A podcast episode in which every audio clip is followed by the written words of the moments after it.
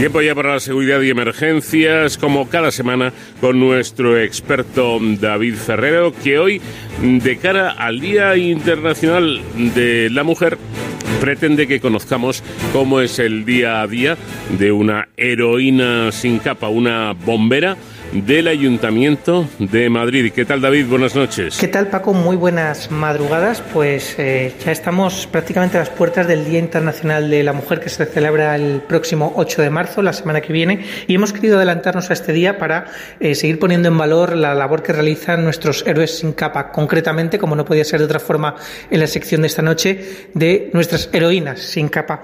Heroínas a las que vamos a ver representadas por una profesional del mundo de las emergencias, en concreto del Cuerpo de Bomberos del Ayuntamiento de Madrid.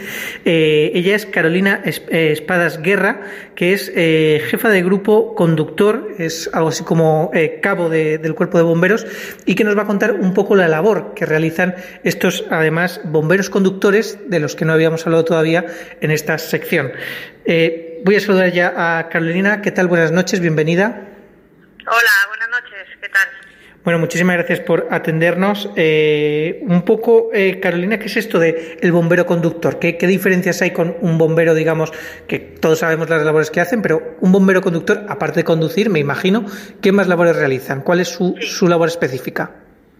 Sí, bueno, a ver, de bombero conductor, eh, de hecho, en el Ayuntamiento de Madrid yo creo que es prácticamente el único servicio ya que queda con esta diferencia de especialización de bombero y bombero conductor. Y principalmente bombero conductor junto con los compañeros bomberos una vez que se está a la guardia se revisa todos los vehículos y todo el material que esté todo bien.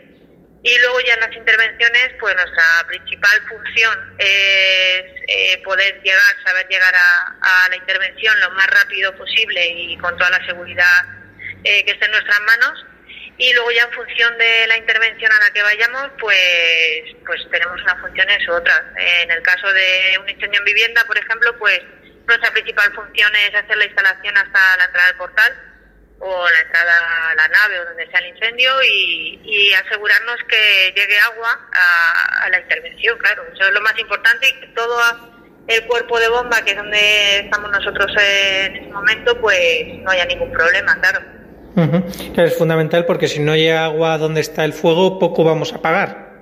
Sí, así es. La verdad es que es una eh, misión fundamental porque efectivamente si en el cuerpo más surge algún problema o si en alguna herramienta mecánica que también nos encargamos nosotros surge algún problema, pues no se podría desarrollar el trabajo, claro. Luego me imagino que además el callejero de Madrid se lo tienen que conocer, vamos, como la palma de la mano.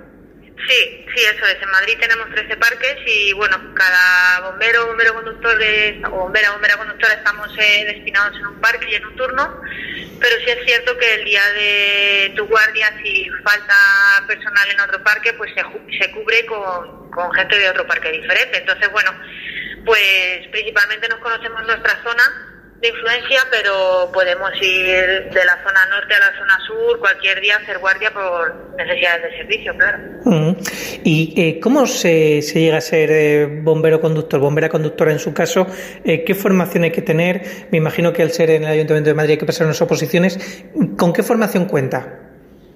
Bueno, pues principalmente tienes que tener la titulación requerida para poder opositar tanto para bombero, bombera como bombero conductor o bombera conductora. Y, una vez que tienes esas titulaciones, prepararte las oposiciones. Yo en mi caso sí es cierto que me puse en las mejores manos, busqué una academia, no puse bomberos, allí me preparé. Y bueno, pues te entrenan, como quien dice, profesionales, te dan las mejores clases, te dan todos los recursos que tú necesitas, clases de conducción, de callejero, de mecánica y te preparas esa oposición para el día del examen. Está claro que al final te juegas todo a un examen y a una baza, a una carrera, a una cuerda, a un press de vaca y si todo sale bien, pues, pues nada, pues entras al servicio de bomberos y luego ya tienes una escuela de entre 6 y 9 meses de formación dentro de la escuela de bomberos y allí pues te especializan en lo que va a ser tu trabajo, tanto conducción, hidráulica, eh, trabajo con herramientas, movimiento de cargas, etcétera, ¿Y qué se siente al ser eh, bombera del Ayuntamiento de Madrid, bombera en general? Pues mucho orgullo. La verdad es que para mí era un sueño desde chiquitita eh, poder ser bombera y una vez que lo conseguí me sentí muy feliz, muy orgullosa, plena y bueno, pues es una satisfacción levantarte cada mañana cuando vas a trabajar, llegar a tu trabajo con ganas, eh, hacer las maniobras con ganas y, bueno, pues desear que no es, no debería no debería ser así, pero desear tener una intervención para poder ayudar a la gente. Pero bueno, está claro que cuantas menos intervenciones tengamos, pues mejor para todo el mundo. Está claro que yo creo que los que todas las personas que se dedican a emergencias les encanta su trabajo, es un trabajo muy vocacional, pero efectivamente todos sienten ¿no? que, aunque les gusta mucho lo que hacen, ojalá no tuviesen que hacerlo, ¿no? Eso querría decir que es buena noticia para todos. Eso es, sí, es cierto, pero bueno, que, que si ocurre, es cierto que nuestro trabajo, cuando ocurre algo, pues todos queremos estar ahí. Eh, ¿Se echan en falta más mujeres en el, en el mundo de los bomberos? ¿Le gustaría que, que hubiese más compañeras, por así decirlo?